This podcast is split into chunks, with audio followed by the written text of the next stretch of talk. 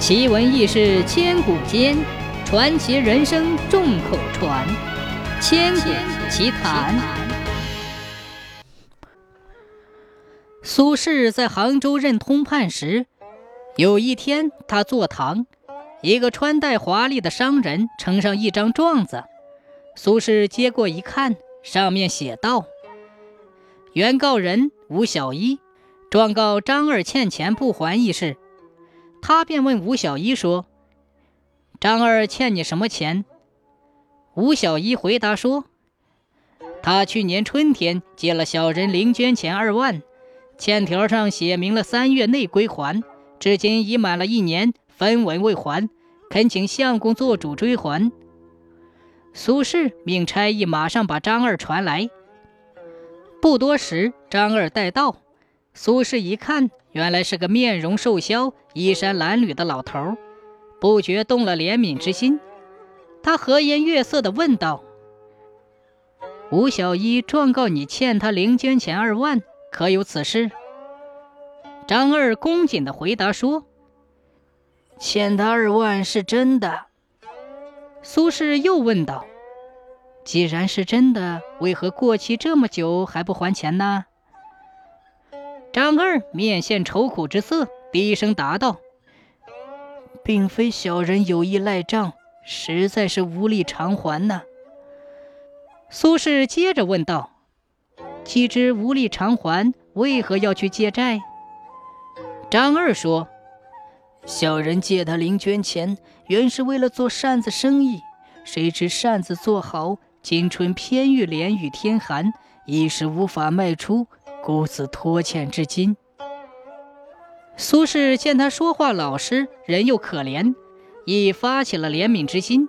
他和蔼地说：“既然有扇子可做抵押，你马上回去取些扇子来，我自有办法帮你还债。”张二听说官长有办法帮自己还债，又是高兴又是疑惑。高兴的是，通判乃朝廷命官，绝无戏言。还债定然有望。疑惑的是，今天天冷，扇子难卖出，用扇子抵债，吴小一绝对不会答应。这桩公案又如何了结呢？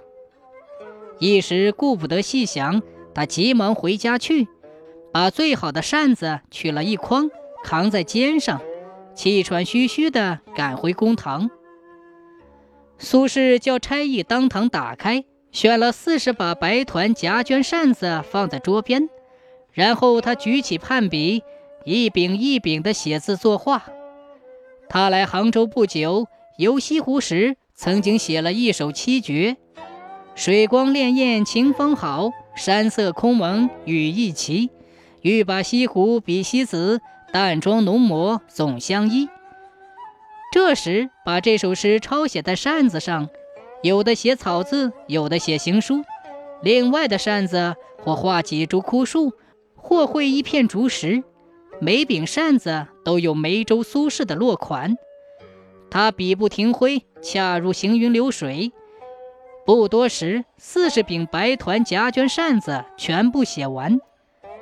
他把判笔一掷，然后站起身，吩咐张二说：“快去卖吧，偿还吴小一的零捐钱。”张二这才明白过来，苏轼如何帮他还债，他喜不自禁，连忙叩头拜谢。他从桌子上抱起四十柄扇子，千恩万谢而去。吴小一见官长做主，自回家去等候张二来还钱。张二抱扇回家，恰逢九雨初晴，暖日驱寒，正宜卖扇，他马上开门营业。那苏轼本是当时天下皆知的大文豪、大诗人，因此张二的扇子刚摆出，那些闻知苏轼通判写扇消息的人们纷纷登门买扇。不一会儿，他就卖了三十九柄，只剩下最后一柄留在家中作为传家之宝。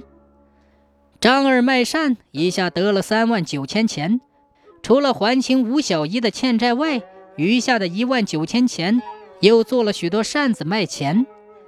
他愁眉尽扫，喜逐颜开，逢人便夸赞苏轼通判救助之德。苏轼带人写善还债的消息很快传遍了杭州城，百姓们都夸赞苏轼是个关心民情、断案公平的好官。